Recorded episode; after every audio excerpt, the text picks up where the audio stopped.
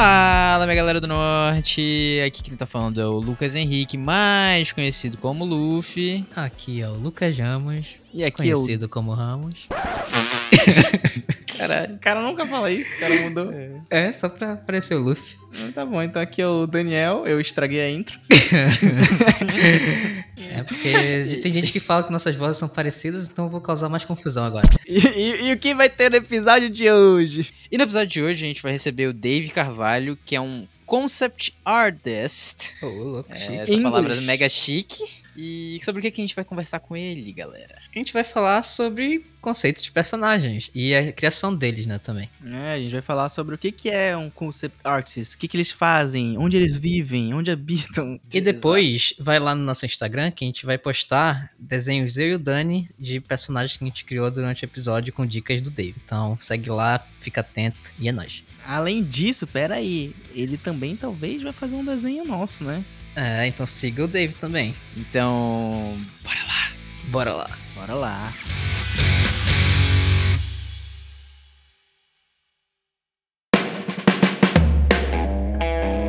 Então, galera, a gente tá aqui com o Dave. Primeiro, dá uma introdução tua, Dave. Conta um pouco pra gente como que tu entrou nesse mundo da concept art, como que tá o teu trabalho com isso no momento. E aí, gente, tudo bom? Eu sou o Dave.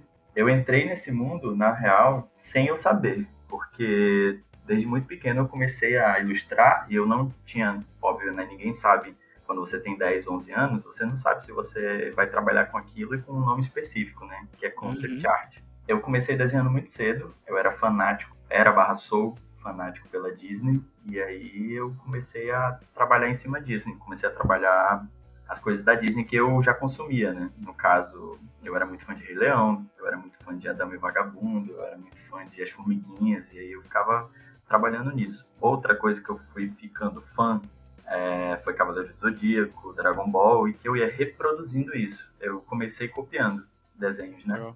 Sim. Uhum. Então, querendo ou não, eu já fazia concept de bonequinhos desde muito pequeno, porque eu reproduzia os bonecos. Eu, nossa, eu lembro que eu que uma vez eu só gostava de personagem estranho, por exemplo, o Scar era o meu personagem preferido, O do Rei Leão? o do Rei Leão. Sim. Ah, mas e ele aí, é bom, pô. Porra, ele é foda. Eu Aham. dizia assim, tipo, meu Deus, esse cara é muito foda. E aí meus primos ficavam, caralho, tu gosta do cara mal. Eu falava, não, ele é. Ele foi ferrado da vida, mano. E eu, é, eu olhava pra esse lado. Ele né? tem uma backstory triste, pô. Exato, eu Já era tinha um olhar diferente, né? Exato, eu sempre fui o pisciano, né? Tipo, o piscianinho, assim, que, que chegava e falava, não, mano, vamos ter cuidado com esse cara. E aí, na real, eu, é, eu sempre olhava o personagem inteiro pela história, e aí eu, eu ia criando um, um vínculo com o personagem e eu ia conseguindo reproduzi-lo. Isso aconteceu com o Rei Leão, isso aconteceu com o Supremo Senhor Kaiô, isso aconteceu com o Babidi, que eu tinha dó que ele era pequeno. É só os malvados mesmo. É só os É, não, mano, só era... Eu, não, por exemplo, eu não tinha... Eu não tinha pena do Majin Buu, saca? Tipo. Ah, vou é. comer todo mundo. Não, velho, eu tinha pena do Babidi, que chegava e falava assim, eu dizia, mano, ele é muito velhinho, meu Deus. Ele... Quando ele levou uma pizza, vocês lembram de um episódio que ele levou uma pizza? Eu não me recordo agora de quem foi, eu acho que foi do Gohan. Caralho, mano, eu quase chorei, eu virava assim, eu tava Caraca. com o meu Nescau e o meu suco na mão, o Nescau já, e o suco. Eu tava com o meu Nescau e o pãozinho na mão, saca? Aquele pãozinho de Uhum. manhã que a gente Aham. tomava esquentadinho na, na frigideira. E eu tava assim, eu falei, mano, ele tá apanhando muito, velho. Tipo, ele é um. Ele, ele tá representando um senhor de idade, o meu primo. Se fudeu, saca? Eu já. Então eu fui entrando nos personagens, no, no mundo da, do concept. É, eu acho que nessa época, porque eu conseguia ver a personalidade do- dos personagens em si. E eu nunca ia pro lado dos mocinhos, assim, saca? Eu achava muito óbvio. Então Uhum. eu, eu gostava de. Tem, eu vou dar um parêntese aqui. Eu gosto muito de assistir RuPaul, RuPaul's Drag Race. Não sei se vocês já ouviram falar nisso. Já, Sim, já ouvi claro. falar, já falar. Como é que é? Eu nem sei o que é, eu acho. Então, Tu não aí- sabe o que é RuPaul, mano? Ah, tá. Eu acho que eu sei. é aquele. É um reality de drag. É um né? reality, isso. A gente vai para um rápido intervalo, já já a gente volta com uma explicação de RuPaul. Não, velho, é, um- é, é o reality de drag. Aham, já, eu tô ligado. E aí tem um momento em que as drag queens estão lá se maquiando e tudo mais, e assim, drag queen é uma arte em que um homem, ele faz o, o personagem, né, dele lá e tal. Sim, sim. E aí as drags mais malvadas, né, que tem umas drags que são malvadas, assim, tipo, look at that bitch, não sei o que, elas falam É assim, uma verdade, coisa é verdade. não é? E aí o- elas têm um momento delas que elas estão lá se maquiando e tudo mais, não sei o que. Aí, nossa, sua maquiagem tá tão linda. Aí ela, é verdade, mas uma pena que meu pai não pode ver, que ele morreu num acidente de carro depois de ser amassado por um boi. Caralho. Sabe? é. Tipo, Sim, sim. aí você consegue entender porque ela é mal, sabe? Tipo, você, caralho, Ah, mano. Tem um motivo. E aí eu ficava, caralho, mano, eu tô conseguindo ver a personalidade disso através do, do desenho, das linhas, da ponta, do, do olhar. O olho é mais puxado para um lado, a, a cabeça é gigante, o corpo pequeno. Isso mostra que ele é Uhum. super inteligente, mas ele não tem mobilidade. Então eu entrei nesse mundo assim muito desse jeito, sabe? Tipo, caindo. A gente falou bastante sobre a, a parte de concept art, né? Tipo, de que tu entrou e tal, mas a gente não explicou o que que é, né? Assim, é, concept art é o início de tudo. É quando o diretor de arte, ou sei lá, produtor, um, um diretor, simplesmente um diretor, ele chega com um planejamento. Vamos, eu vou colocar aqui exemplos é, que sejam tranquilos para o pessoal de casa ouvir.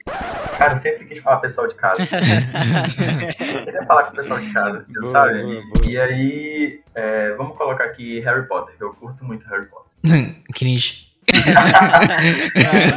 A geração Não, Z é- acha cringe, Eu vou mano. chamar de cringe. Eu vou, eu vou, eu vou encerrar agora, né?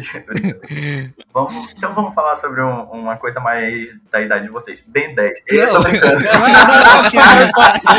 Vamos falar sobre Ben favor. 10. Não, é, assim, a geração Nosso Z, cara. público é millennial. Nosso público É. Meu Deus, Super Choque. Então, tipo, vamos falar sobre. Vai, Super Choque. Tinha assim, um roteiro, né, dos quadrinhos lá, um cara que ele, ele sofreu uma alteração biônica e aí é, ele recebeu lá um banho químico de uma empresa e ele, se, ele começou a emitir eletricidade pelo corpo e ter domínio sobre isso. Porra, beleza, isso tá escrito. Como é que isso vai ser transformado em ilustração? Como é que isso vai ser transformado em história? Aí vem os concepts. Como é que a gente vai transformar esse cara? Ele vai usar dread? Ah, beleza. Ele é um homem preto de 1,80m. Porra, beleza. E o homem preto tem cabelo afro, ele tem trança, ele tem nagô, ele tem. é, ele pode ser careca. Tipo, como vai ser isso? Ah, beleza. Vamos fazer vários tipos de cabelo afro. Então gente aí vai procurando. Pô, legal. Então o lábio dele vamos ver todos os tipos de lábios em que é para o público preto e tal. Então, quando você tem esse tipo de conceito em cima de uma ideia, aí você está entrando no concept art, porque você está colocando, transformando o conceito em algo físico, né?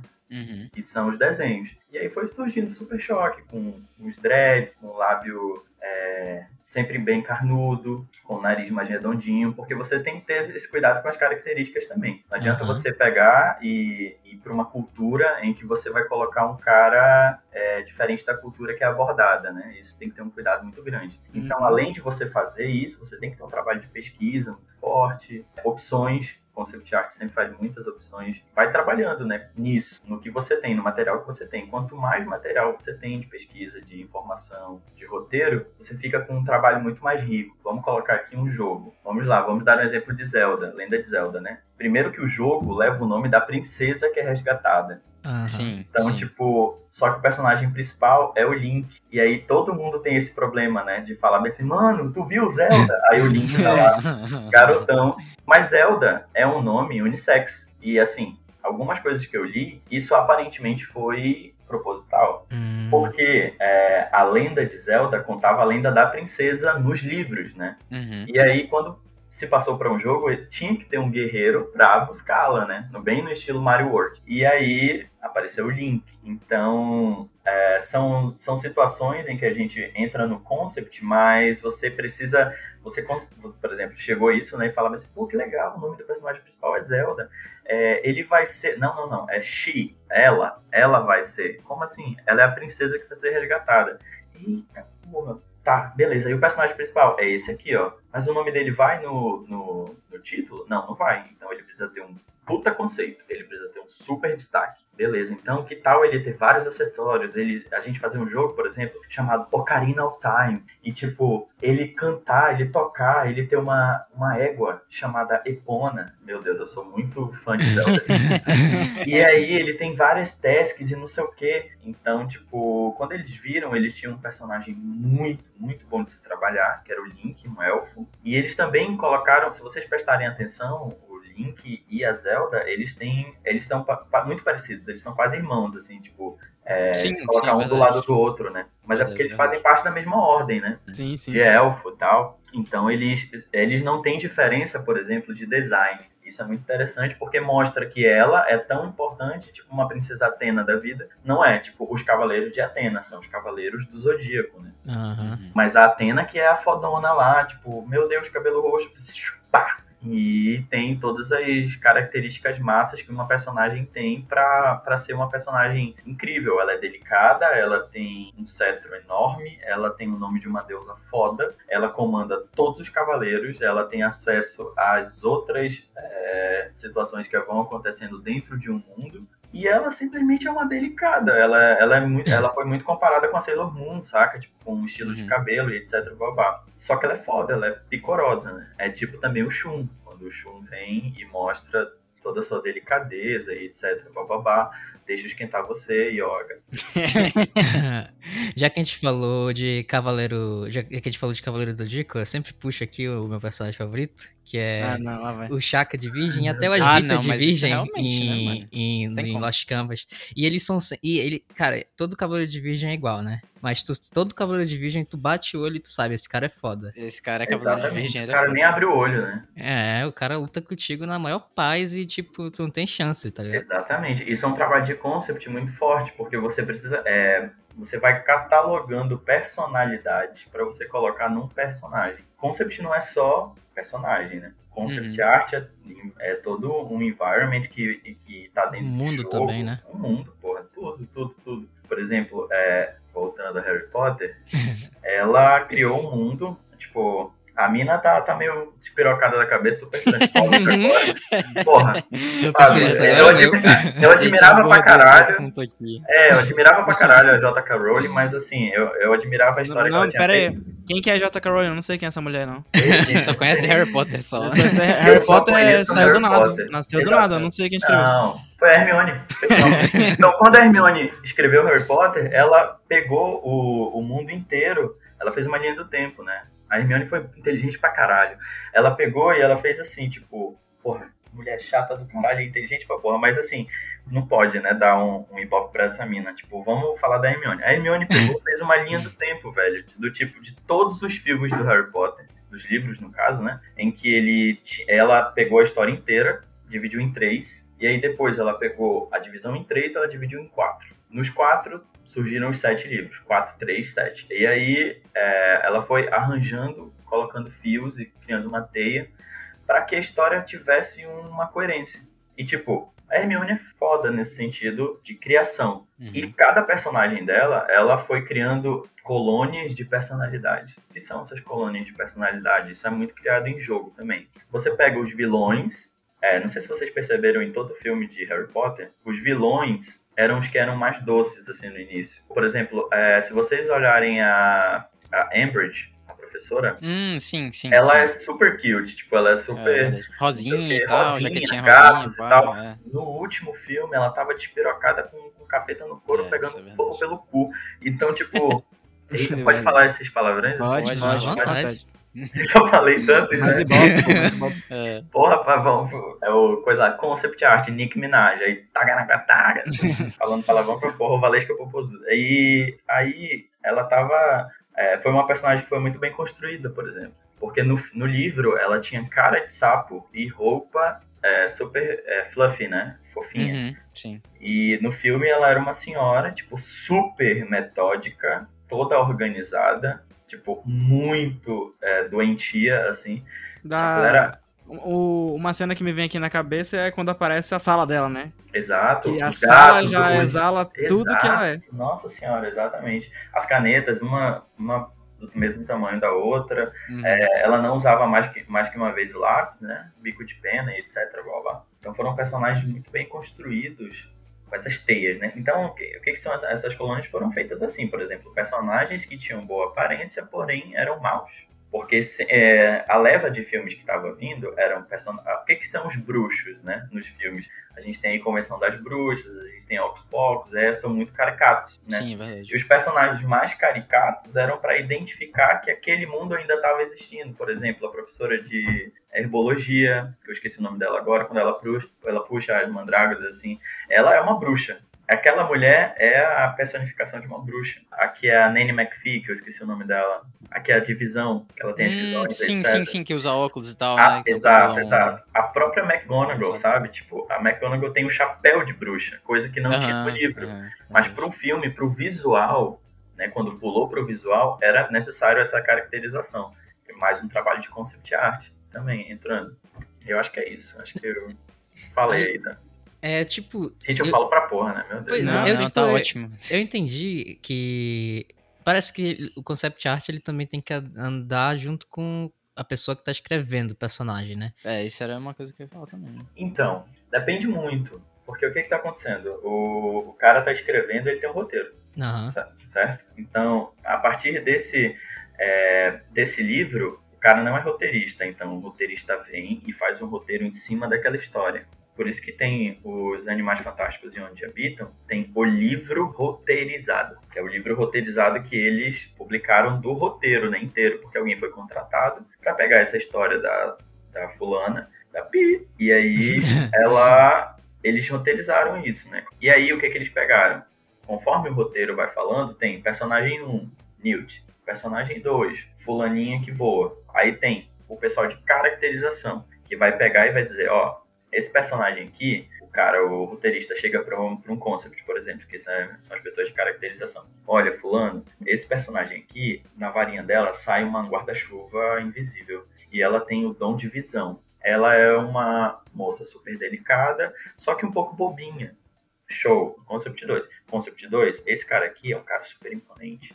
Nós não podemos falar ainda que ele pode ser o vilão do filme, mas ele pode ser o vilão do filme. Porque ele tem um ar muito impetuoso, cabelo dele é branco, ele usa um bigode, ele tem a coisa tal, tal, tal. Pô, beleza, o concept chega e fala bem assim: esse cara pode ter cabelo longo? Não sei. Que tal você eh, dar essa, essa opção? Faz aí, mano. Hum. Aí o roteirista chega e fala: hum, então, cara, eu não queria que ele parecesse um vilão logo de primeira. Que tal a gente cortar o cabelo dele? Beleza, hum. vou lá fazer um concept cortando o cabelo dele. Então, isso que vocês falaram é, é prudente, né? Mas nem sempre é assim. O, às vezes o, o, o, roteirista deixa super aberto e ele vê o trabalho do concept e ele fala, pô, cara, que massa, era isso que eu tava procurando.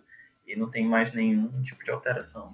É... Não necessariamente precisa andar um do lado do outro. Uma é. coisa que eu penso muito quando vem concept art na minha cabeça é que não tem uma metodologia tipo, que tu segue toda hora, sabe? Tu não segue um roteiro para fazer um concept. Depende do projeto, né? Exatamente. Então, por exemplo, pode ter um cara que ele, por exemplo, ele quer fazer o concept de um jogo, ele tem o roteiro do jogo já pronto. Aí ele te manda o roteiro, ele vê os personagens e com base no que escreveu, tu vai, tipo, criar ideias para o visual dos personagens para eles serem interessantes baseado com as informações que ele te dá, né?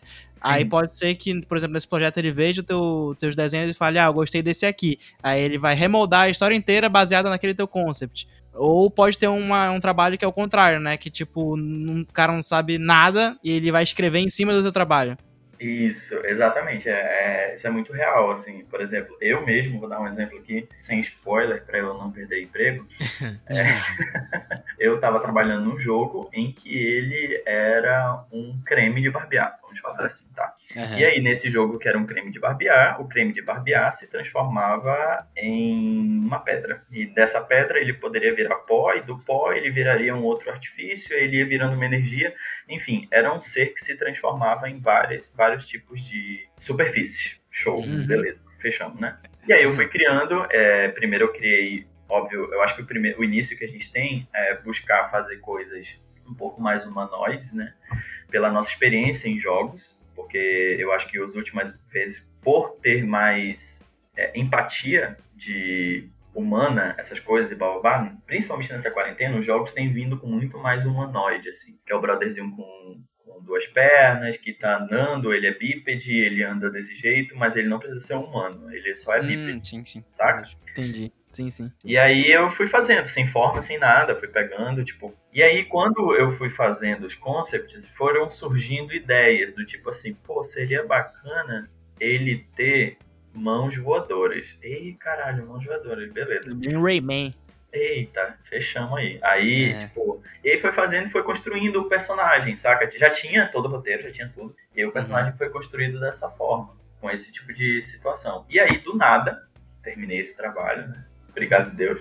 Entrou uma outra empresa, entrou uma, uma outra empresa em contato e falou bem assim, então, a gente quer fazer um roteiro de, um, de uma animação. A gente tem aqui o roteiro e essa animação é sobre o mar. Então a gente precisa de concepts de animais em que eles sejam, não seja um animal realista, né? Pode ser um, um animal estilizado. É, nós precisamos de um, de um concept de animais estilizados, mas precisa ser animal. Você precisa bater o olho e falar, pô, isso aqui é uma baleia, pô, isso aqui é um, uma, uma raia, né? Uhum. E aí eu, aquela minha cabeça que tava nos animais, tipo, sem forma e etc, blá, blá, eu peguei, eu fiz praticamente o, o Pokémonzinho que vira todo mundo, que todo mundo ah, vai o dito, agora. Dito. Exato, dito. Uhum, Aí eu é. falei, caralho, eu tô fazendo um monte de dito, porque os meus animais estavam, tipo, sabe, com tantos movimentos que eles é. começaram a sair um pouco da ideia de que eram animais. Daí a, o pessoal lá recebeu e falou, ei, cara, então, pô, tá parecendo um monte de ameba, né? Eu falei, não, beleza, deixa eu revisar isso aqui.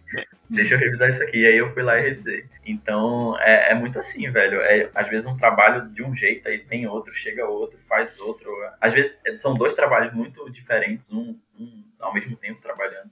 É, é nessa, tu tinha falado de personagens que mudam também, né? De, de de ar, né, digamos assim. Mas geralmente eu tenho um exemplo na minha cabeça, mas para não dar spoiler, eu, eu vou só dizer o que acontece, que é existe uma personagem em um mangá chamado Jujutsu Kaisen que ela tu já olha ela assim, tu sabe que ela é uma personagem assim, que ela é, é foda, mas ela não tá no nível das outras pessoas, entendeu?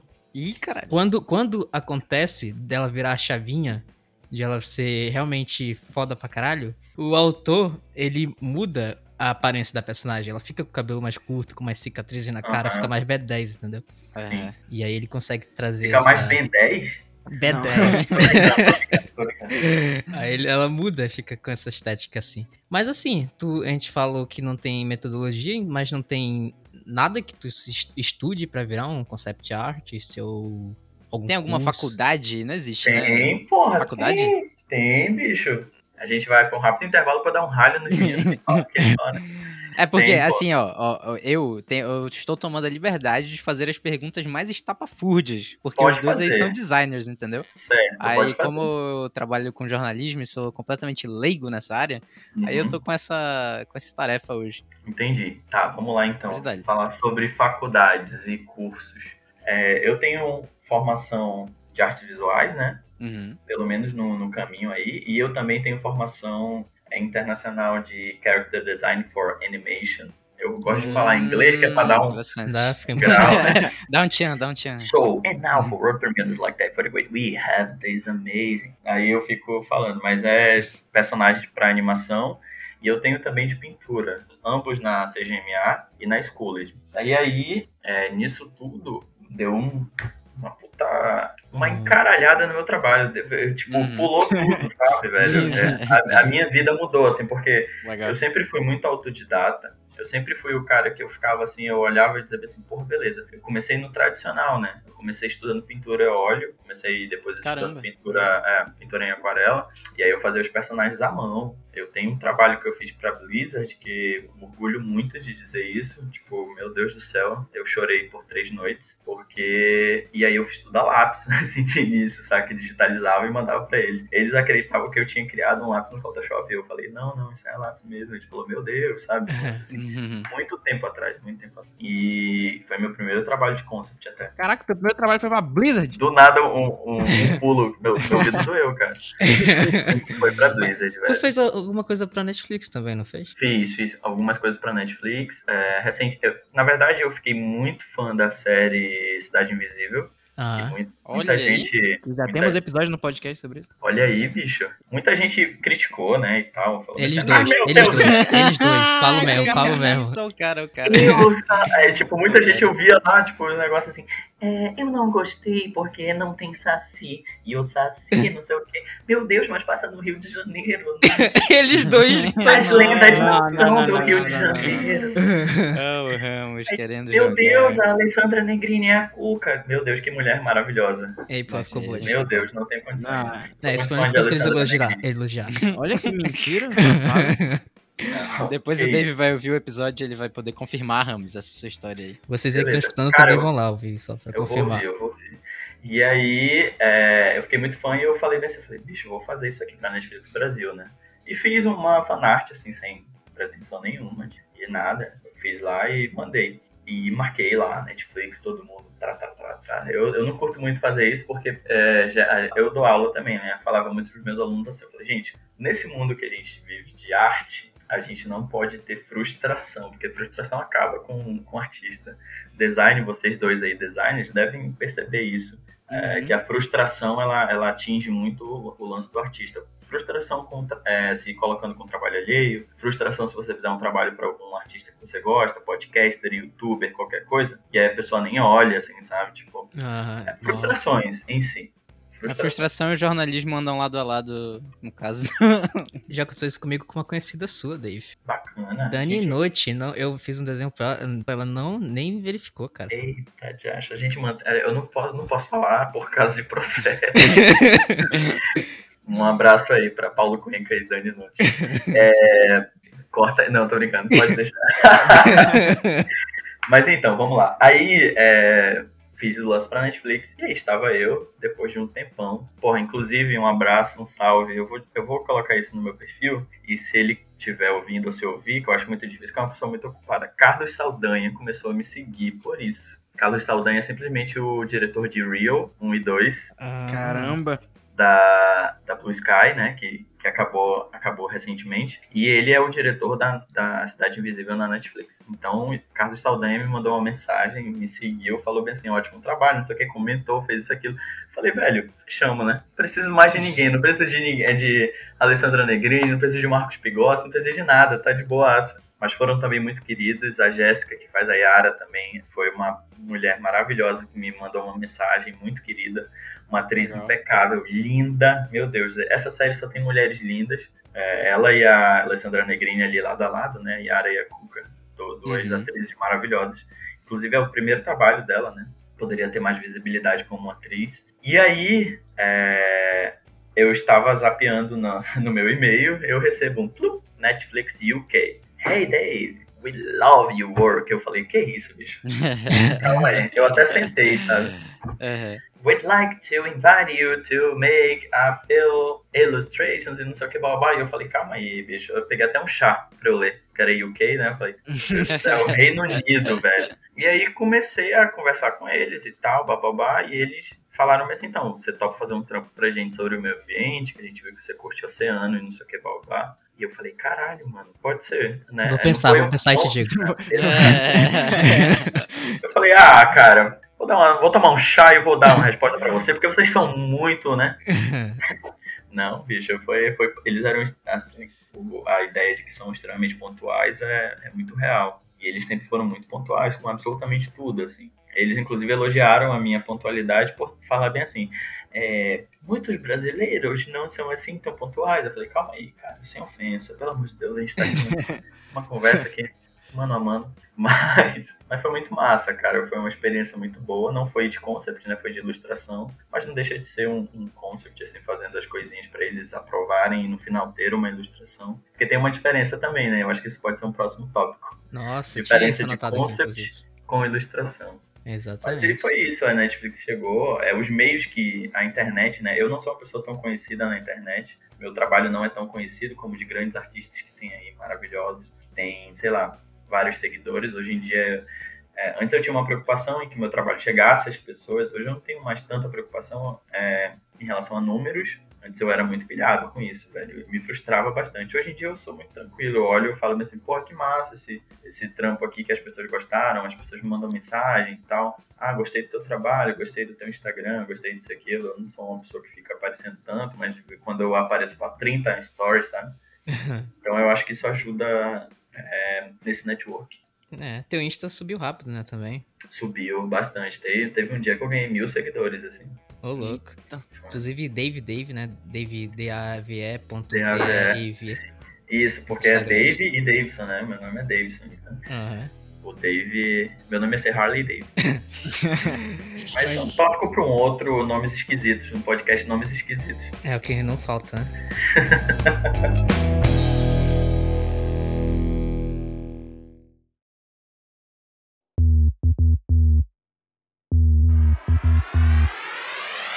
Vamos entrar um pouco nas especificidades do, do concept art? Vamos, cara, vamos nessa. Agora começar então falando sobre isso que tu puxou, sobre a diferença do concept art para uma ilustração. Eu já não vamos. sei, eu já não sei, entendeu? Certo. Já não sei essa Vou usar exemplos, eu gosto de ser muito visual porque é um assunto que nem todo mundo domina, né? Então, tipo, uhum. quando eu explico isso até para os alunos que eu inicio é, alguma turma ou então para alguma palestra que eu estiver dando, eu começo a falar com experiências visuais. Vamos falar sobre Luca, recentemente lançado pelo Disney Plus. Hum, um filme maravilhoso. Tenho que assistir. Assim, eu também, é, preciso ver. Cara, assim, eu tinha no meu corpo, eu tava vendo dose de água, né? Eu tava com 62% de água e 42 de gordura, eu tenho que emagrecer.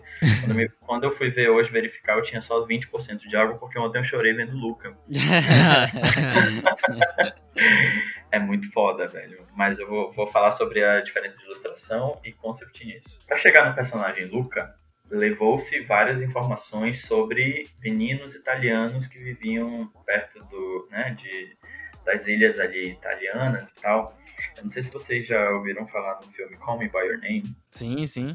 Então, é um filme que passa também na Itália e tem muita. É, é muito semelhante a algumas coisas, por exemplo, a vestimenta, né?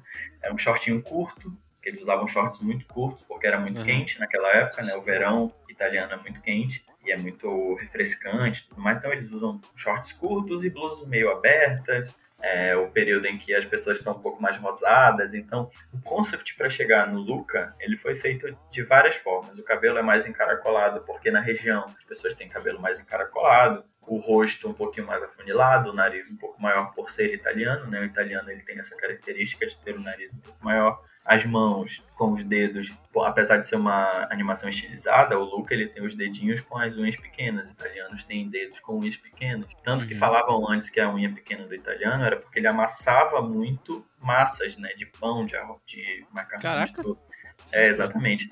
Aí ficou uma atrofia. É, eu falo isso porque eu também fiz gastronomia, aí eu comecei a estudar sobre as coisas, né, sobre os uhum. pratos. Uhum. Então, e aí você ia lá vendo essas características que eram colocadas do povo italiano.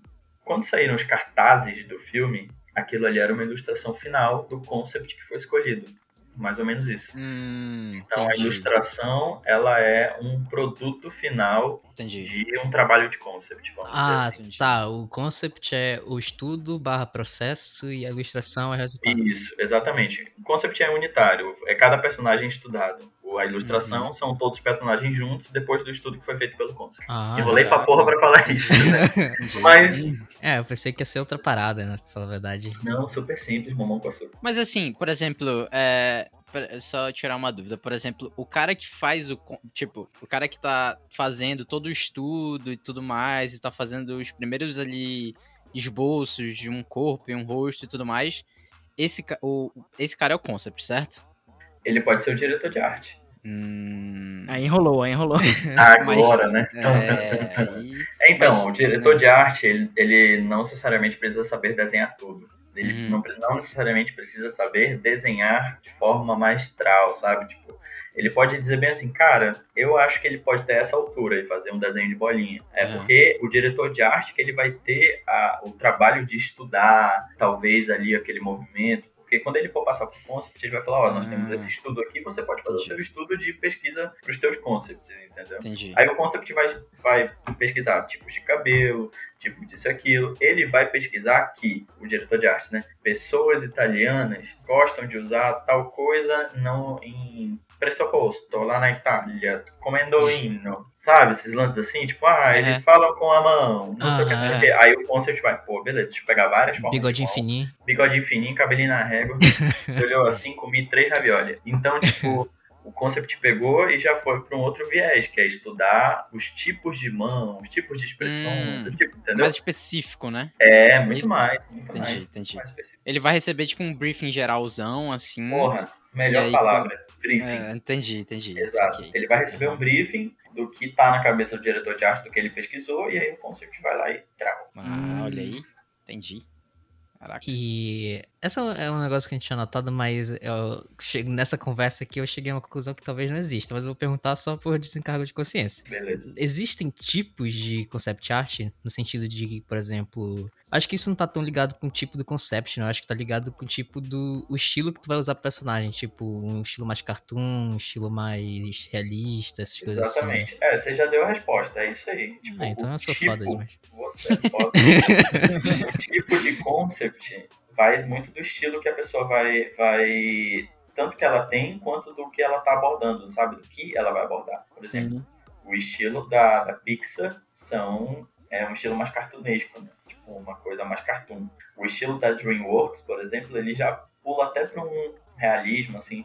A gente tem esses exemplos, por exemplo, de, dos filmes da DreamWorks, dos filmes da Paramount, dos filmes da Sony, né? Minions, é, que é, é, super estilizado o Minions, eles são super fininhos com, com pernão e não sei o que. Uhum. Meu malvado favorito, ele tem lá as vibes. Aí já vem da DreamWorks o Como Treinar Seu Dragão, que ele já é um pouco mais realista, o, o a proporção deles é bem parecida. É, e aí, por exemplo, num viés de Como Treinar Seu Dragão e Pixar, vamos colocar Valente e Como Treinar Seu Dragão ali um do lado do outro. São duas épocas parecidas, né? Eles estão ali, tipo, medieval e etc. E Valente, ele é muito mais estilizado do que o da DreamWorks. Uhum. Porque o que a Pixar passa? A Pixar, primeiro, que é um, um, um estúdio que eles são programados pra gente chorar, né? Então, eles, sim, fazem, eles fazem as coisas para choro. É, o roteiro chega lá bem assim, tipo, this will make me cry. Aí a pessoa fala bem assim, yes, I'm sorry, I'm sorry. Já leu o, o lance assim, sabe? Isso, isso foi um amigo meu que trabalha na, trabalhava na Pixar e agora ele trabalha na, na Disney, porque sim, eles são separados, mas fazem coisas juntas às vezes. É, ele falava que era muito assim, tipo, é muito emocional e a Disney é mais coisa de é, lição, sabe? Lição de vida. Sim, uhum. sim. É, sabe, quando os dois juntos é emocional com lição de vida. Puta que uhum. pariu. Aí vai um lance assim, tipo, meu Deus, eu sou a Moana. Eu chego cantando a Moana chorando no chuveiro. E aí é muito para esse lado, sabe? Mas isso aí inter... tipo, né? Os tipos. ele interfere também na, no público-alvo, né? Eu Exatamente, porque tem conceito de jogo, né? Por exemplo, um jogo mais realista, por exemplo, Call of Duty. O cara não tem que fazer um, um trabalho que nem eu faço, mais fofinho, mais cute, ah. mais estilizado. Uhum ele precisa ter um concept mais realista. Cara, é... falando nessa parada de jogo, só, só pra gente continuar nessa pegada aí, porque eu tive, lembrei falar. de um exemplo agora. Um, um, jogo que não, não sei se, não vou dizer a palavra inovou, mas uma palavra, acho que foi um jogo que deu uma atenção muito grande a esse estilo de personagens e tal, e um jogo online, tipo, de skins e tal, foi Fortnite. Não sei se vocês concordam comigo. Porque, pô, Fortnite é. lança uma skin nova a cada semana e geralmente as skins são, tipo, a galera que joga, né? A galera gosta e tal. E aí faz um peixe, faz o Rick do Rick and Morty e coloca no jogo 3D e tal. É, então, eles foram muito inteligentes, né, cara? Tipo, pra. É, é, na verdade, esse, esse movimento da indústria é, chama, tipo, Quick Actual que é quando você pega o que está de atual e já coloca, sabe, é, se vocês já viram, sim, sim. muitos artistas, por exemplo, saiu o filme da Cruella, porra, muitos artistas fizeram várias ilustrações da Cruella, uhum. isso é muito legal, porque além de você ter um, um estímulo para você ilustrar, né, alguma coisa por conta de um filme e tal que surgiu, uhum. é legal para você ter uma visibilidade. Foi como uhum. eu fiz com o lance da Netflix, né? Surgiu Cidade Invisível, eu gostei, achei massa e tipo, pô, vão ter outras pessoas que vão se identificar e vão gostar da ilustração. Uhum. E assim por diante. Por exemplo, recentemente tem, é, nós estamos no mês de junho, né? Hoje é 22 isso, de junho isso. e é o mês do orgulho LGBTQIA+. E aí, é, por uma questão de representatividade, eu fiz uma ilustração, fiz o texto, fiz, fiz outras também, tem um tempo. E aí eu vou postando assim, tipo, e aí muita gente pode virar e dizer, porra, tá tendo oportunidade para pegar like, mas na real é tipo mais uma, uma empatia do seu trabalho estar associado a algo em que você acredita ou então que você gosta. E que Sim. você consegue expressar isso através de uma ilustração, tá ligado? Sim, é uhum. verdade. É, eu já tentei pegar o assunto do momento, fazer uma ilustração, mas eu sempre perco o, time, tá ligado? É, eu também. Né? Quando eu postei, é... a galera não tá mais no hype. É, uma, uma coisa que eu tava pensando de concept, porque a gente tava falando de tipos de concept, né? Que vai ser meio que datado, é, ditado pelo trabalho, né? Só que eu tava pensando, é, nessa questão de divisão de trabalho do concept, não existe também uma divisão tipo, de concepts específicos no mesmo trabalho que vão trabalhar só com uma parte do filme? Por exemplo, esse cara aqui vai trabalhar só com os cabelos. Vai ter um Tem, concept para trabalhar só nas roupas. Ou Meu todo Deus mundo trabalha em tudo. Inclusive, mandar um salve pro pessoal do CID, meus amigos, inclusive você falou cabelo e roupinha. Nós fizemos um trabalho, né? Asterisco, asterisco, asterisco, para o CIDIA, que é a nossa empresa, que e aí, nesse trabalho específico, a gente precisava fazer concepts de várias coisas específicas. Então, cada um ficou com uma parte. Foi coisa pra caralho. Caramba. Coisa pra caralho. Por exemplo, vou dar um exemplo aqui. Se o meu chefe estiver ouvindo isso, eu não quero ser demitido. Mas uma borboleta. E aí, cada um ficou com as espécies de borboletas que tem asa mais pontudas, que tem asa. Então, foram assim: vamos dizer que a gente fez 37 espécies de borboleta e variações de 5 cada uma, sabe?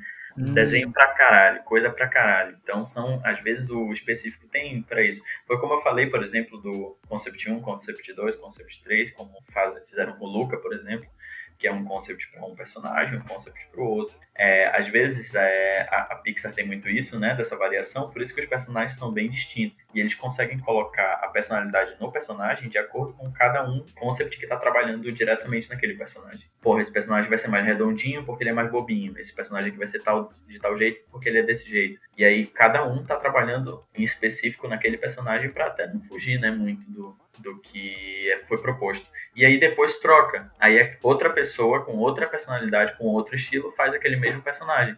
E aí no final ele vai sendo construído, né? Por exemplo, o Maui da Moana, ele foi feito por quatro artistas, né? Quatro concepts. E aí depois ele foi desmembrado em mais seis, eu acho, alguma coisa assim. E os concepts iniciais dele, ele era careca, sabe? Será que. Eu tenho uma pergunta. Será que eles fizeram já pensando no The Rock? Ou eles pegaram The Rock depois de terem feito. Não, eu, isso eu não sei te responder, mas é, os sketches iniciais pareciam muito The Rock. Pois é. Então eu acho que eu acho que eles viram e falaram, cara, esse cara poderia ser o The Rock. É, ele era careca, né? Então... É, ele era careca, tatuado, grande, imenso e se achava o rei de todos.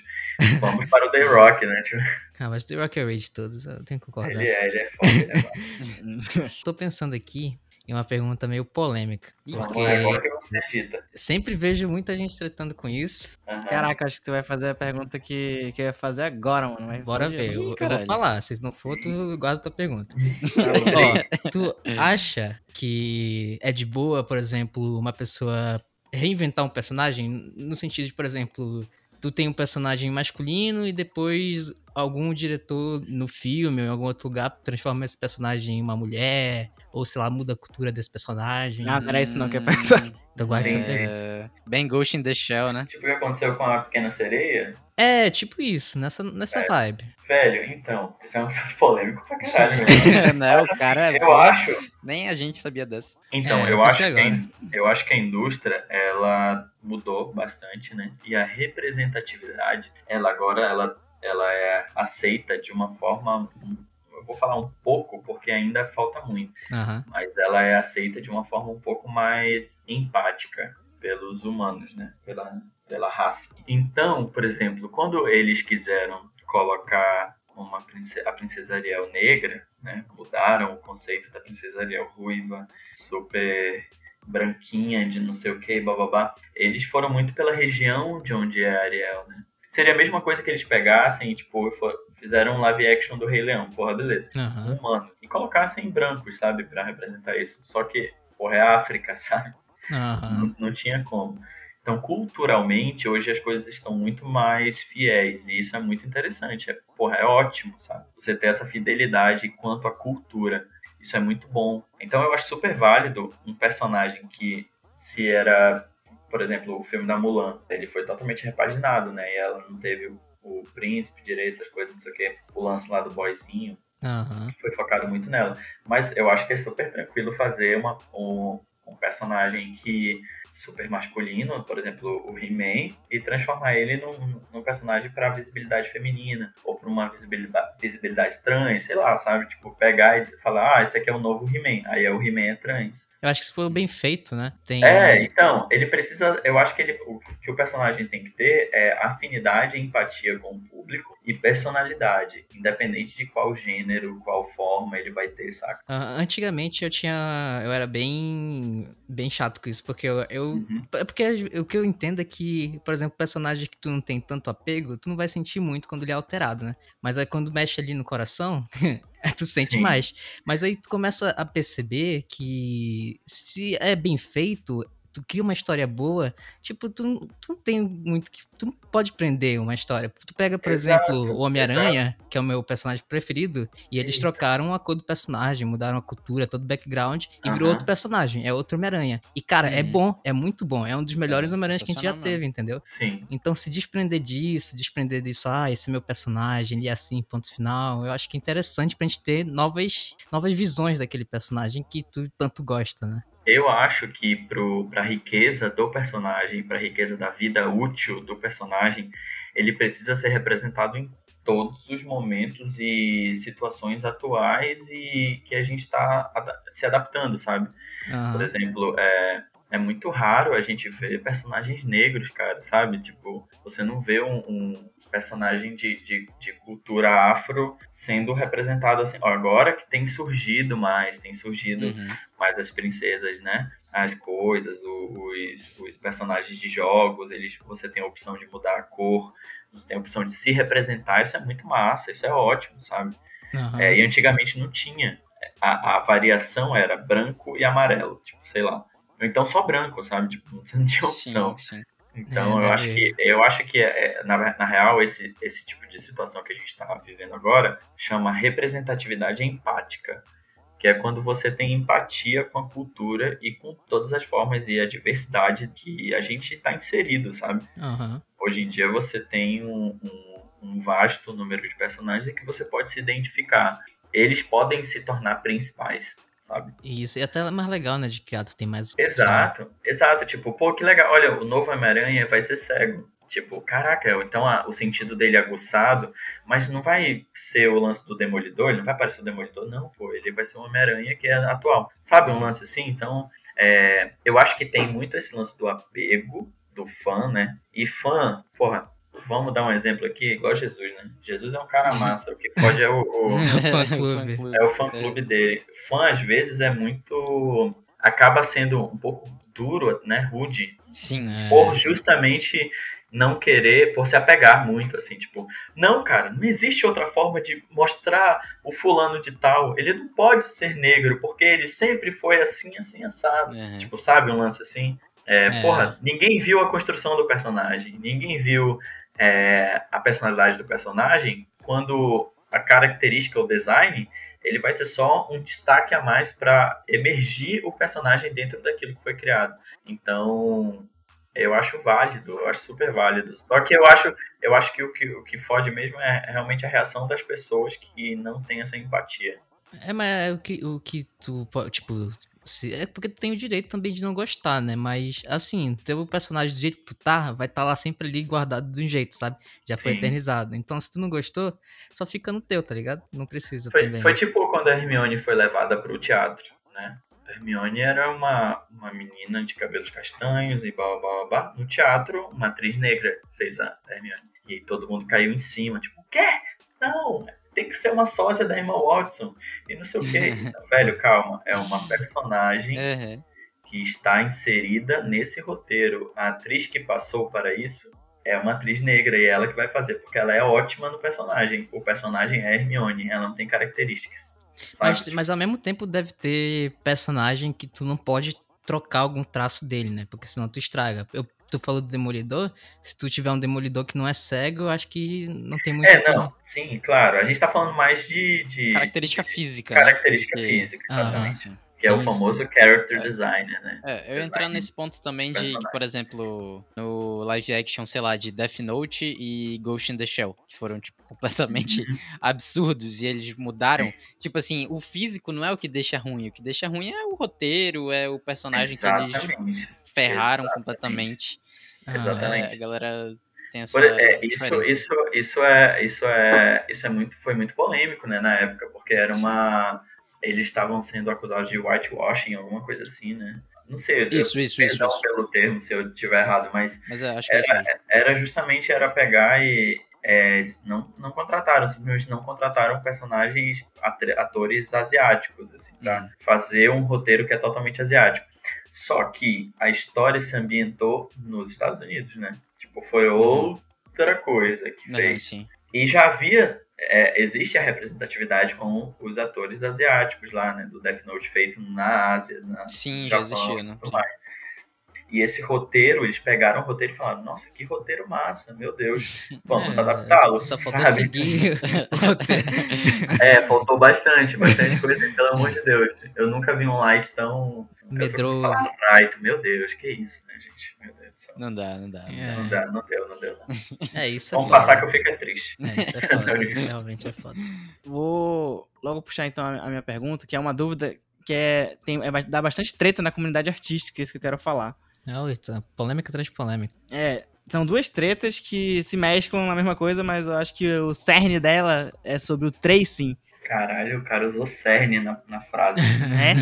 De vez em quando tem uma treta na internet, no Twitter, no Instagram sobre isso. O pessoal falando, não, mas tracing é errado, só que, tipo, tracing é uma ferramenta de estudo. Só que, no caso exato do concept, existem muitas pessoas que usam disso. É. Então, que que, tá que, qual é a tua opinião sobre isso? É muito forte falar qual é a minha opinião sobre isso, né? Porque amanhã eu amanheço com dois seguidores. Velho, eu acho que o tracing, ele é um, uma ferramenta de estudo que, como toda ferramenta de estudo, como tudo que você pode fazer para o seu benefício próprio, ele entrou em um outro viés. Óbvio, tem artista que faz tracing para estudo e tem artista que faz tracing para ganhar dinheiro, é diferente. Uhum. Então acho que essa é a diferença, tá ligado? É tipo plágio. Se você pegar um uma arte e você fizer aquela arte muito parecida e essa arte você vai vender, ou então você vai simplesmente colocar no seu perfil para ganhar like, isso, aquilo, não sei o que, e não dar referência nenhuma do artista que você se inspirou, né? Porque há muita diferença entre inspiração e plágio. Isso é muito sério, né? Isso é foda pra caralho. Uhum. Só pra explicar, tracing é o, o, simplesmente o passar por cima, né? Aquele. Tracing é. é você pegar e você traçar a linha em cima de outra, né? Uhum. Ou então traçar a linha em cima de uma forma. Ou então pegar e, e refazer de acordo com o que o artista fez. E mudar coisas específicas. E, uhum. Então, Sim. isso é tracing. E aí, quando você é, pega no plágio, por exemplo, é, não é uma espécie de tracing, porque é, o plágio ele já é o, semelhante, muito semelhante. Você tem cor, você tem isso e aquilo, você tem blá É, as marcas fazem muito isso, né? De, de plágio. E aí chegou o tracing, que era para falar que era um soft plágio. então isso é sim, é muito sim. sério, velho. A minha opinião é de que a pessoa é, é louvável fazer um estudo com o tracing. Veja bem, fazer um estudo do artista, né, que você gosta. Assim, sei lá, porra, eu gosto muito do. Pô, vou, usar meus amigos aí. Eu gosto muito do trabalho do Guilherme Batista. Aí eu pego o trabalho do Guilherme Batista e eu faço um tracing em cima é, para eu estudar a proporção que ele usa nos personagens dele. Mas eu não posto isso, eu não faço nada, não sei o que, não sei o que. E aí eu vou criar um personagem em base no que eu vi da, da do estudo dele, é, de acordo com com as ideias e com as técnicas que ele usou naquele personagem a partir do tracing que eu fiz, sabe? Uhum. Que eu, eu acho meio estranho falar tracing, assim, mas é estudo.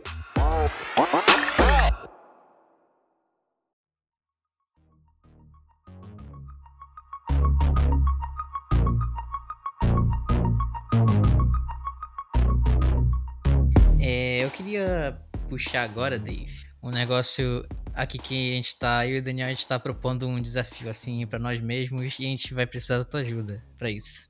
A gente queria, cada um, eu vou fazer um, por exemplo, a gente tá com a ideia de criar uns personagens nesse episódio, mas bem uhum. básico mesmo, para depois a gente desenvolver melhor e a gente posta lá no Pode Guaraná, no Instagram do Pode Guaraná, inclusive. Certo. E aí eu quero fazer um vilão e o Daniel quer fazer um herói. Aí eu te pergunto, coisas que são importantes para essa construção, por exemplo, cor. Cor é algo que é bastante importante, né? Sim, bastante mesmo. Eu, por exemplo, quando eu já dei aula de personagens, né? Criação de personagens. Inclusive, eu vou dar uma momento merchan. Eu vou fazer, eu vou fazer, vou fazer uma é. oficina é, lá no meu Instagram sobre criação de personagem e a outra oficina vai ser sobre cores.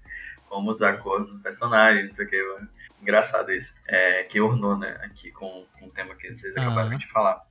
E, cara, é muito, vai muito da pessoa. Que nem eu falei pra vocês, hoje em dia o, o, vilão, ele não tem cara de vilão, saca? Tipo, o malvado, ele não vai ter cara de malvado, mas ele tem especificações que não no, no, no geral, né, se leva a um vilão. Por exemplo, antigamente o vilão, é, os vilões da Disney, por exemplo, eles têm formas pontudas, né? A Maleficente, o, o Jafar, a Úrsula tem formas pontudas. O Hades, né, tem um cabelo triangular, hum, é então triângulo, ponta, é, cores mais sóbrias, preto, olheira, é, os olhos mais grossos, assim, isso tudo era era característico de um vilão. Só que começaram a vir os vilões humanizados, que é o que hoje em dia você para você cair num golpe, pode cair num golpe de uma pessoa que tá vestindo terno e gravata e tem um iPhone 37 Max Plus, sabe? Você uhum, pode cair nesse golpe. E o cara é super cute e não sei o que, bababá. Exemplos, a gente tem o Hans do, do Frozen, que chegou como um super príncipe e na verdade ele era o vilão. Então, o personagem de vocês, quem vai ditar essa característica, a personalidade do cara, é muito do que vocês forem querer especificar nele, sabe? Por exemplo, ah, vocês vão querer fazer um super tradicional vilão, que é aquele cara que você bate o olho e diz, é, esse cara é um vilão. Vocês vão só criar um personagem e falar, esse cara é um vilão, entendeu? Hoje em dia a gente tem essa opção. Hum. É, eu acho que eu quero ir na vibe mais de, do tradicional mesmo. Assim. Certo. Assim, vai bater é, na, na, de cara, tu vê que é um vilão. Tô ligado. Então, formas num vilão tradicional pontudas. É, porque são chifres, né? Surgindo, chifres, é, uhum. é, chifre é pontudo, cabelo para cima é mais. A gente tem o, o, o, síndrome dos incríveis, que ele tem o cabelo para cima. Sim, ele é meio sim, crazy, verdade. assim. Nossa, ele é, era um ótimo vilão. Um ótimo vilão. É, hoje em dia, os, os filmes da Disney, eles não trazem mais vilões, né? Eles trazem pessoas cada vez mais a personalidade de pessoas de cotidiano, assim. É aquela pessoa chata que quer vencer na vida e quer por tudo, não sei o que, blá blá blá. É, é o símbolo da opressão. É o... Exato. Eu ia falar que no Soul, por exemplo, não sei se vocês chegaram a assistir Soul. É, muito que é o cara que morre lá e tal. Que ah, isso? eu assisti, sim. Então, é, ele morreu. Não tem um vilão, né? É, tem, tem um vilão. Claro que tem um vilão. Tem? Opa. Claro que tem. O personagem principal é o vilão. É, pois é, né? Nessa, nessa, nessa parada, tipo, meio que ele. É, não, é, é, é super metafórico, sabe? Tipo, ele com aquela ambição dele de ser um músico. Não quero dar spoiler, mas. A vida é o vilão. Não, na real, na real. A vida é o vilão. Na real, ele é um vilão porque, tipo, ele se auto-sabota, né, o tempo todo. Uhum. Apesar uhum. dele ter muita vontade de tudo, ele, ele se sabota, ele viu que a vida dele era totalmente auto-sabotagem, etc. Blá, blá, blá os outros vilões também que aparecem, é aquele mar lá em que tem as pessoas em tal tal coisa, e eu não vou mais dar spoiler, porque algumas pessoas não assistiram. É. Mas, como eu falei, a ideia de vilão hoje em dia, ela quando não é especificada em uma pessoa, por exemplo, aquela pessoa chata que desmerece todo mundo, esse é um vilão, tipo, ah, vou pegar uhum. e tal, esse, esse aqui vai ser o vilão. Ou então são as doenças do milênio, né? Tipo, depressão, ansiedade, perdas, né? Parentais, ah. etc. Então se tornou um vilão.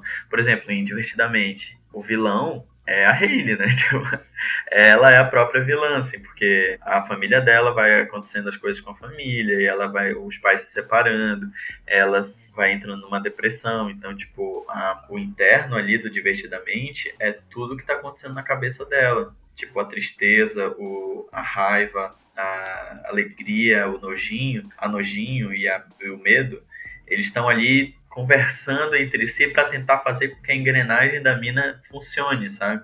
Uhum. E aí, dentro dela, a, a confusão está acontecendo de, de, tal forma que os mundos dela internos vão se destruindo. Então, quem está sendo o vilão dela é ela mesma. Ela tem que, ela tem que ser a herói dela e a vilã dela. E, o, e as sensações dela, né, ela tá, tá ali só para ajudar, tá ali só para dizer bem assim, olha, é assim que a gente fica na cabeça de vocês quando vocês estão na merda, quando vocês estão super felizes, quando vocês estão tristes, etc. Blá, blá. É, uma, é uma, uma analogia muito, ó, muito óbvia, mas é muito também camuflada, porque as pessoas, é, né, numa animação, as pessoas começam a ver os personagens de uma forma muito abstrata. Então, é o cute, o bonito, o engraçado, olha, nojinho, ela não come brócolis e não sei o quê. É, mas ela tem a forma de um brócolis. É, ah, sabe, um lance assim. Ah, isso é legal, uhum. né? Que dentro dos próprios personagens também tem essa questão, né? Por exemplo, a raiva é o vermelhão, todo quadradão. E o estudo de forma e cor, né? Cada Sim, personagem. É, exatamente. O, o, medo, ele é, ele é a forma de um raio, né? Que ele tem, ele tem. Ela teria medo de raio. A alegria tem o cabelo azul, porque nem todo mundo é alegre 100%, então ela tem um pouco de tristeza no, no cabelo. Nossa, isso aí eu nem tinha me tocado. É, a tristeza é totalmente azul porque é quando você consegue, você fica totalmente triste. É, mas você não fica totalmente alegre. Você não consegue ficar totalmente alegre. Uma pessoa totalmente alegre, ela em uhum. algum momento ela vai ter uma tristeza. E aí ela tem a, a alegria, né? Dentro dela, que é a personificação da, da personalidade principal. Ela vai ter um, um brinquinho vermelho, um negocinho, a mãozinha dela vai ter uns tons mais amarelados, quase pulando pro verde do nojinho, porque você você é alegre com nojo e você tem alegria com medo também, sabe? Por exemplo, você tem uma alegria com medo, você vai numa montanha russa. Se você tiver medo hum. de altura, você tá sendo alegre. Caraca. Um, um nojinho com alegria é, sei lá, você tem um filho e ele faz um cocô e aí ele fica espalhando pela casa toda, você fica rindo. Meu Deus, esse menino tá todo cagado, kkk, que nojo. Saca? É, alegria com ódio. É quando você tem raiva da pessoa e você tá rindo de uma piada dela, sabe? Uns assim. Ah, eu dei isso. Nossa. ah, se posta tá me fazendo rir, né? Então, hum. as características, é, né, um peso aí dos personagens que a gente está colocando em relação à personalidade deles. E eles não, não têm essa definição de vilão ou, ou heróis, né? Eles são sensações. É cada vez mais complexo, né? É. E pro Dani? Eu quero dizer que eu, que eu, me, eu me empolguei e tô fazendo um vilão. Então... Oxe, não, não, não, não, não, não, não, não, não, volta pro herói. Que isso? Tá bom, vou trocar de... Ó, o Dani infringindo, a né, gente cara? bota as regras, o cara não é... consegue saber as regras. Eu, eu não fui informado que eu ia fazer Foi herói, sim, não, tá, só... tá, tá no grupo. Tá no grupo. Falou só, cada um faz um, aí eu não concordei com nada, mas tudo bem, eu vou fazer um herói, tudo bem. O, os primeiros heróis é, tinham aquela posição, né, mais assim, tipo, meu Deus, o, por exemplo, o super-homem, essas coisas, blá, blá. Tem uns, um desenhos bem, uns desenhos bem antigos que você via que a forma deles era era muito engraçada. Como era a forma deles? Era um triângulo e uma bola. O que é um triângulo e uma bola? Uma casquinha de sorvete. Quando os ilustradores estavam pensando em o que trazia alegria e o que poderia trazer uma forma que poderia ser frágil e forte ao mesmo tempo e que trouxesse esse tipo de informação, eles, eles, é, ele viu né, o filho dele tomando sorvete, ele estava com uma casquinha e uma bola. Ele falou, caraca, ele pode ter esse tipo de forma, porque a, o sorvete é forte, ele é super, né, tenso e tal, mousse, e aí você tem a casquinha que ela é frágil, que qualquer situação pode quebrá-la e tal, só que o sorvete derretendo, ele amolece a casquinha. Então, Nossa. aí ele, ele fez toda essa analogia e falou, isso pode Caraca. ser um herói. É, e pode ver que os heróis, é, eles são amolecidos com alguma coisa que é muito do interno deles. A gente tem o exemplo de, dos uhum. Incríveis, do Superman, que é a Lois Lane, que ele fica ele, né, se entrega por conta dela, as coisas, não sei o que, aí começaram a criar Kryptonita, mas dos incríveis, ele começou a, a moleza dele, a fraqueza dele é a família, né, tipo, os heróis sempre, apesar de serem muito fortes, muito agradáveis, todo mundo gosta, todo mundo gosta de sorvete, todo mundo gosta de sorvete de casquinha, e aí eles têm esse, essa fraqueza, então o, muitos personagens são criados dessa forma, assim, tipo, às vezes uma coisa do cotidiano, tipo, pô, meu cachorrinho, eu tenho um Sirius aqui, né, um cachorrinho, ele é super alegre, eu falei o nome dele, ele acordou, ele é super alegre, é rápido, eu vou criar um cachorro em que ele tenha super poder, porque não é possível, esse cachorro ele é muito, muito rápido, vou criar um cachorro, ah, beleza, tem o Bolt, sabe? Tipo, o uhum. super cão. Ah, esse filme é muito bom. Então, é, as características de personagens, às vezes é de vivência. É, às vezes pode pegar criaturas ditas como, como boas, né? E é. transformar. Né? Isso é bacana, é uma boa dica, né? Isso. né? Ó, personagens aí, tipo vilão e mocinho, bem característico, a gente tem ainda o filme As Formiguinhas, né? Do Bugs hum. Life, Vida de Inseto. As formigas sempre foram trabalhadoras e tudo mais, blá, blá, blá. A gente tem uma formiga que é inovadora, que ela quer mudar a porra do formigueiro. Ah. É, e, e, eles pensam assim, pô, não, a gente, cara, a gente tá tudo certo, a gente é formiga, a gente faz sempre a mesma coisa. E ele, não, mas a gente é mais do que isso. A nossa cabeça é maior que isso. Uhum. É, isso aqui é o que a gente construiu. E se a gente construiu isso aqui, a gente consegue construir mais. E aí tem o, o vilão, que são os gafanhotos, né? Que são as pragas, que levam tudo, que vem de bando, que conseguem acabar com uma colheita em, em pouquíssimo tempo. Foi uma das pragas do Egito. Então, isso. Olha o gatinho aqui fazendo. Acho, não sei se está saindo aí no áudio. Eu vi. Que, tu tem gatinho também? Não, cara, eu acho que é um gatinho cio aqui no, no apartamento. Ah, caraca. Nossa. Não tenho não, não tenho não. Então, tipo, essas analogias servem muito por isso, né? Tipo, todo mundo olha gafanhoto e fala, porra, praga do Egito. né? Tipo, uhum. meu Deus, ruindade, coisa ruim assim e tal. É, tem essa questão do gafanhoto que tem essa questão da, da peste, né? Do gafanhoto que ele deixa tudo arrastado por trás, tudo negro, né? Fica tudo. A gente tem um contraste, né, de personagem, por exemplo, da né, mundo Disney, que é o gafanhoto da Mulan e o gafanhoto do, da vida de inseto. Tipo, Sim, verdade. O gafanhoto da vida de inseto é destruição, o gafanhoto da Mulan é sorte. E ah. ele é todo fofinho, né? Ele tem formas redondas, o gafanhoto. Aí é cultura, né? É, então. Mas mesmo assim, é, tipo, o gafanhoto podia ser representado de qualquer forma, mas o uhum. gafanhoto da Mulan, ele é redondo, ele tem formas redondas, ele tem as anteninhas curvadas. O da vida de inseto, ele é todo duro, ele tem formas retas, a, a antena dele fica mexendo pausadamente, então isso causa um pouco de incômodo visual. É Nada é por acaso. Nossa, é, é é, então. E aí o do, da Mulan, não. Ele, ele, ele tem uma graça na hora dele pular. A cor dele é convidativa, né? Ele é roxo, sim, azul. Sim. Então, são dois contrastes aí de personagens que têm a mesma, é, a mesma superfície né, de trabalho e que acabam tendo duas personalidades diferentes. Eu ia falar também que, em contraste, a, formiguinha da Formiga Z parece muito mais um ser humano, assim, meio, tipo, bípede, pá, e uma feição muito mais tipo, próxima de um ser humano, assim, do que... O... Isso, isso, isso ocorreu por um motivo. Eu não sei se vocês já perceberam alguns filmes que estavam passando em Discovery Kids, até mesmo na TV Cultura, os personagens estavam cada vez mais humanoides. A gente tem um exemplo uhum. do trenzinho lá que tinha uma cara de gente que falava e tal. É. Oi? O Thomas. Thomas é, então, eu não, não, lembro muito, mas era o rosto de uma pessoa, assim. Sim, sim. Então você ficava, caralho, mano, isso é um rosto de uma pessoa bizarro. E as crianças, meu Deus, eu quero um trem, papai. tipo, o trem vinha, ei, você vai, me dê esse suco. Tipo, caralho, mano, o trem tá tomando um suco? Uhum. E sabe, um lance assim. Só que para as crianças é mais fácil disso, é mais fácil de entrar na cabeça de que isso é atrativo, uhum. de que isso pode ser confiável, sabe? É um humano, é o que eles têm conhecimento. Então, tipo, quando eles foram criando esse, esse, esse carinha aí da formiguinha que parecia humano, era justamente, eles têm, eles têm cílio, né? Eles têm, tipo, sobrancelha, sabe? Quando você coloca sobrancelha em, em algo, é, isso é muito característica de humano. É legal, Você... né? Porque a sobrancelha expressa muito, né? Ela é, então, e a, so, a nossa sobrancelha ela tem a função de aparar suor. E aí, só que como ela é um desenho, ela é um, um, uma reta, uma linha, ela uhum. tem uma grossura, ela tem espessura. É, tudo que você faz com ela, você consegue distinguir se a pessoa tá triste, ruim, tipo, nojento, meu Deus do céu. É, então, isso aí, inclusive, é... é... uma parada que os cachorros desenvolveram, né? Eles conseguem olhar pra gente pela nossa expressão ali, o olho, Sim, a sobrancelha. Tanto Exato. que por isso que eles também têm olhos com a esclera, né? Que é a parte branca mais visível isso. do que outros animais. Porque é, é então. é, com ele que a gente consegue ver onde a gente tá olhando, se a gente tá olhando pra ti e tudo mais. Um animal que não tem expressão nenhuma, mas que você consegue ver por gestos corporais, é o gorila, por exemplo gorila tem a mesma cara, se ele tá puto, brabo, é. ótimo. Ele mostra os dentes e não necessariamente ele tá puto. É, o macaco não, o macaco ele se expressa melhor, mas o gorila, por exemplo, ele se expressa corporalmente muito mais. Você consegue, consegue distinguir, né? Que é o que ele está tentando passar. A gente tem um filme chamado Sing, em que tem um gorila em que ele é tímido.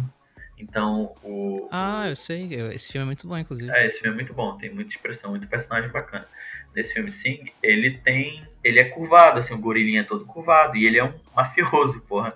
Só que ele quer ser cantor, né? Hum. Então ele é curvadinho e tal, ele é todo fechado e bababá. Uhum. Só que quando ele tá cantando, ele fica com postura, ele já tem leveza nas mãos, mas a expressão dele é muito parecida com a do pai e tal, que são mafiosos, etc. Aham. Uhum. E tem, por exemplo, a gente tu falou de questão do desconforto lá com as antenas. Isso é algo bastante usado para criar personagens para não serem para serem vilões, né? Pra galera já não gostar dele desde o início, porque tem um negócio que eu já vi falar que é o tal do Vale da Estranheza, ou algo assim, eu não sei se é o nome mesmo, que tu cria um personagem ali com noções que as pessoas geralmente conhecem, mas muda alguma proporção, algum lugar, alguma coisa de lugar e a pessoa sente uma estranheza, um desconforto, então já causa meio repulsa, sabe? Sim, é, então, mais uma vez trazendo apelo visual. Vocês já viram a cor do fogo que segue a Malévola? Não, não é o, verde, não? Eu tô doido. Certo, fechamos. Verde. É um verde, né?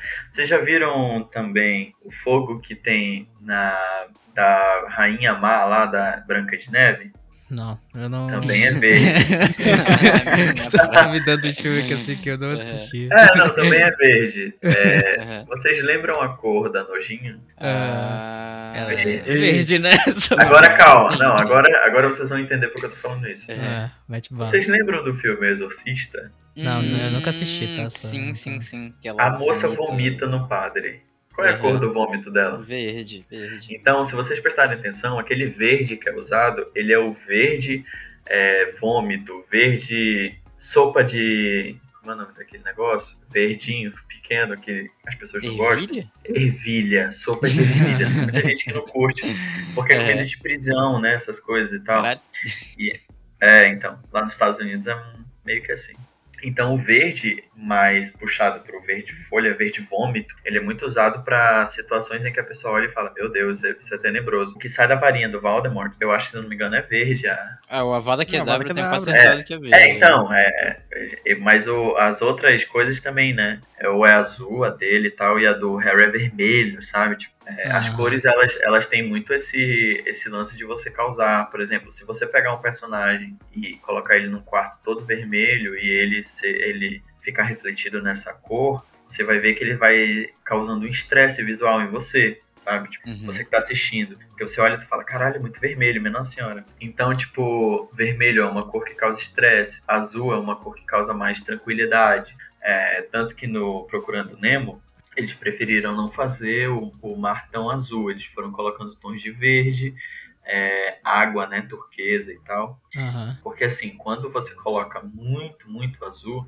um filme que tem muito azul no início é Up, no Altas Aventuras, né? Ele tem o contraste do, dos balõezinhos lá, do personagem do Sr. Frederiksen e do Gus. Aí, quando eles estão é, nos outros lugares, você pode ver que não tem mais azul, porque o momento de tranquilidade deles era quando ele estava com a, com a esposa e ela foi morrendo, então ele foi perdendo o azul do filme. Nossa. E ele foi criando um cinza, né? Que foi mudando a cor do filme. Ah. E aí você vai ficando triste junto com é, a sensação é, vibracional da cor que, tá, que o filme tá te proporcionando. Então, o concept também entra nisso. Aí quando ele vê o Gus, ele quer voar, né? Quer, quer fazer com que a vida dele tenha sentido novamente, ele vai pro azul, que é o céu. E aí, quando ele vê que o cara é vilão e não, não tá querendo pegar mais ele, ele vai pro verde floresta, que é mais escuro, que vai fechando. Aí depois ele tá dentro de uma de uma caverna, que é mais escuro ainda, que tem pontos específicos de luz em que fazem com que fique mais dramático. É, então tem esse apelo de cor e visual, sim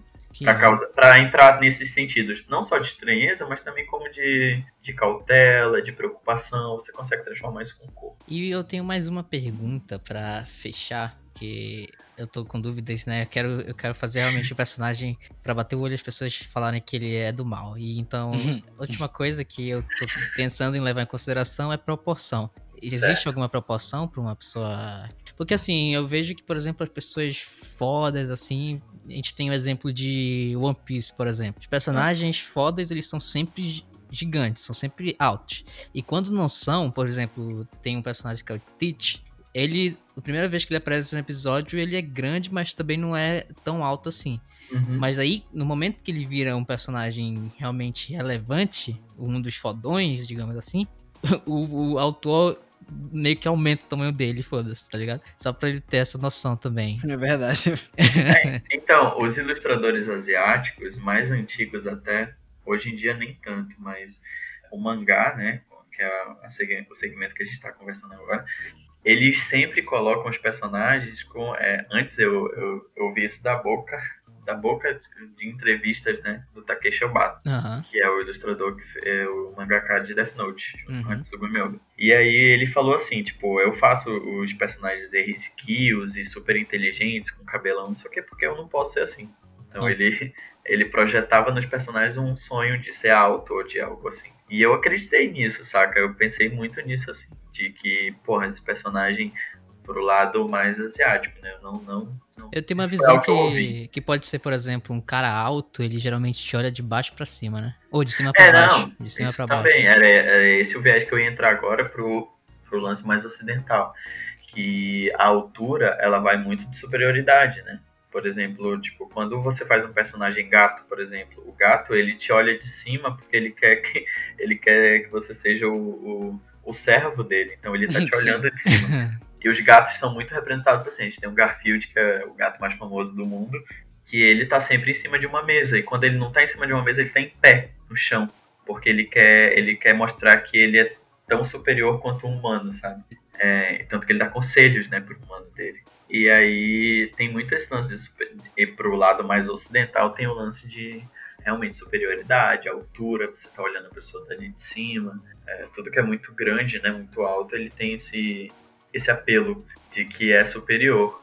Os reis, por exemplo, usavam salto por isso. Olha. É. É, acho que é uma opção pra mim também. Eu acho que eu tô com isso. Pô, Lucas, a gente é do mesmo tamanho, cara. Isso porque... A gente é do mesmo tamanho, cara. Pelo amor de Deus, Lucas, não fala isso. É que tem aquele meme, né? O meme é... machuca o meme. é, isso. Ai, bicho.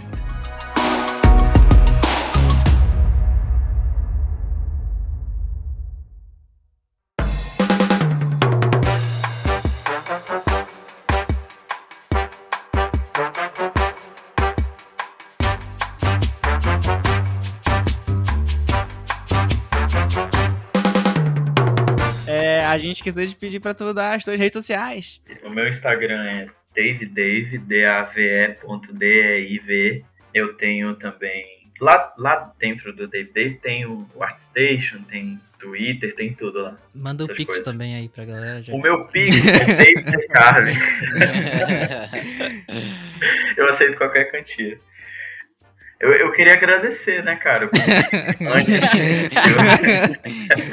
Não, vai, pode, pode agradecer, pode. Ficar... Porque já que a gente vai para um outro quadro que, que talvez seja o, algo totalmente fora do que a gente falou aqui antes, uhum, né? Totalmente diferente. Então, cara, porra, achei muito massa o convite. Eu queria agradecer aí. O Lucas me fez formalmente, né? Mas eu tenho certeza que veio dos três. Sim, sim. E eu me senti muito honrado. Eu, eu, eu, tenho achado muito legal as coisas que vocês têm postado.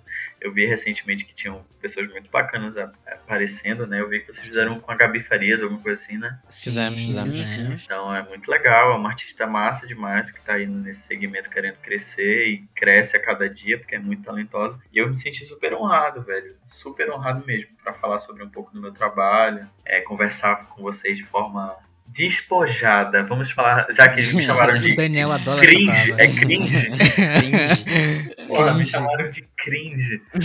É o meme, eu tô cara. cringe hoje. Então, e aí, é, eu acho que foi muito massa conversar com vocês sobre isso. Outros profissionais, né? Outras, outras, outras ideias, outra visão do, do que eu faço. E vocês estavam preparadinhos, né, velho? Vocês estavam afiados aqui. Estudamos, estudamos o dever de casa. Mas a gente que agradece por ter participado, né? Porque é um cara ocupadíssimo, né? Então, sim, sim. É. liberar um tempo aí pra gente foi, foi bacana, né? Muito obrigado. Tranquilo. Agora sim, ficamos aqui com o um novo quadro do Pod Guaraná. O Lezeira Maré. O David já puxou. Olha, então ele fez a chamada. Ele fez a chamada pra gente, mano. Aí sim. Quem quer começar, inclusive? Mas pode um de vocês dois aí que hoje vai ser no, no improviso. eu, eu posso falar porque eu, eu não tenho muita coisa pra falar de questão de, de séries que eu estou vendo, porque esses dias eu não tô vendo muita série. Só acho que a única série que eu vi foi Loki. O é, resto boa. eu não acompanhei Muito nada. mainstream, não filme, né? É. Aí, então, eu, eu, não, eu não vou indicar nada, na real. Só vou falar as coisas que eu, que eu consumi essa semana. É porque isso, vai lá. Essa semana eu, eu não tive muita demanda no meu trabalho, então não tinha nada pra fazer lá, então eu resolvi ler uns mangá. Então eu vou falar os mangá que eu li, né? então eu, eu tava lendo. Na real, todos que eu vou falar aqui eu terminei. Esse é o ponto de. É o nível de não demanda que eu tinha. Eu, eu li todos esses mangás e acabei eles. Ah. Então eu, eu terminei Demon Slayer, Kimetsu no Yaba, porque eu não tinha visto, não tinha lido nada, porque eu queria ver o filme. Então depois que lançou o filme eu me liberei para terminar a história, uhum. que é muito boa. Vai ser tudo assim, tu, só comentários tu, rápidos. Tá? Tu, se apaixonou, não... tu se apaixonou pelo Zenitsu agora? Não, eu gostava dele. Peraí, peraí, peraí, sem muito comentário. tá, é, vai lá, vai lá. Tá, aí eu cheguei no atual de Jujutsu Kaisen. Boa, também muito boa. Porque o Ramos já, o Ramos já falou de spoilers hoje sobre isso, e o spoiler que ele não deu... Não, não conta, porra. Não, não, eu não vou contar, não vou contar. Eu só tô falando que ele já tinha falado, ele, o que ele falou hoje, ele deu de spoiler pra mim. Aí eu me eu? fiquei curioso. É, tu comentou comigo achando que eu já tinha lido e eu não tinha lido um dia. Aí eu só fingi que não fui apunhalado e. Nossa, eu pensei, coração. desculpa, meu. Pensei que você terminou. Aí, agora eu, eu, terminei, agora eu já sei. Então. Coração com buraquinhos. É, e, e, é muito bom, cara. A história é muito boa, recomendo para todos. O anime é, tá bacana. aí.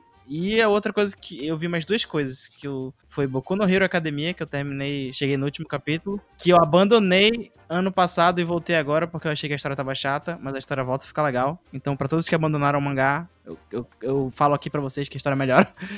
E a outra coisa que eu vi foi Chainsaw Man, que eu acho que eu já comentei aqui, eu não sei se eu cheguei a comentar na última vez, não. Hum, acho que não. Não, não. lembro mesmo, mas acho que não. Que, aliás, é uma coisa muito interessante para falar de concept, porque a história é literalmente um cara que ele absorve um demônio e o demônio que ele absorve é o demônio da serra elétrica.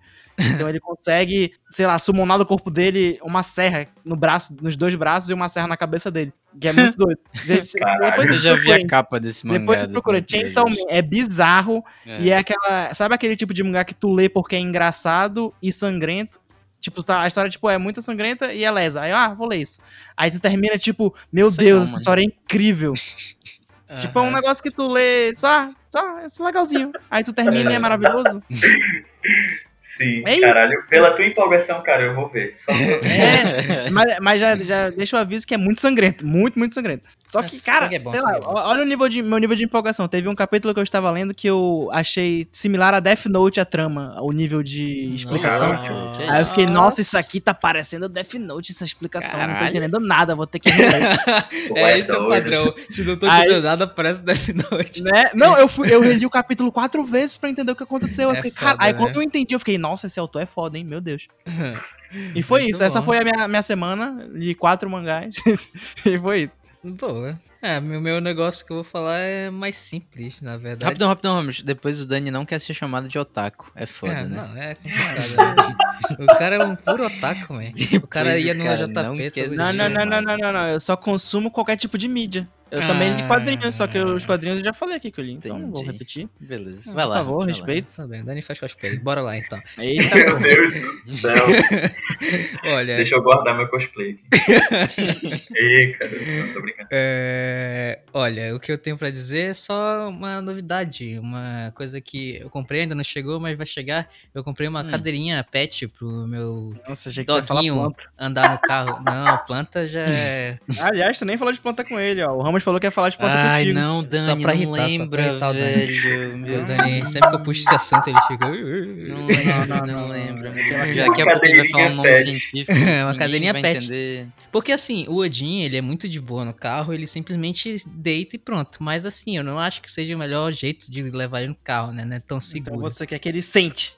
Não, pô, ele pode ficar deitado na cadeirinha. O negócio é que a cadeirinha não vai sair do carro caso o carro dê uma brecada e tem um lugarzinho que tu prende na coleira dele. Então, tipo, ele fica bem fixo no carro. E hum, também tem problema de multa, né? Eu acho que se assim o, ca o cara não vai poder me dar uma multa. Então, é, então é, isso aí é uma, é, é uma coisa que eu tava. Eu acho, eu acho meio caro pra falar a verdade, mas aí tava em desconto, tava com frete é grátis. Né? Eu tô podendo, né? Eu sou rica.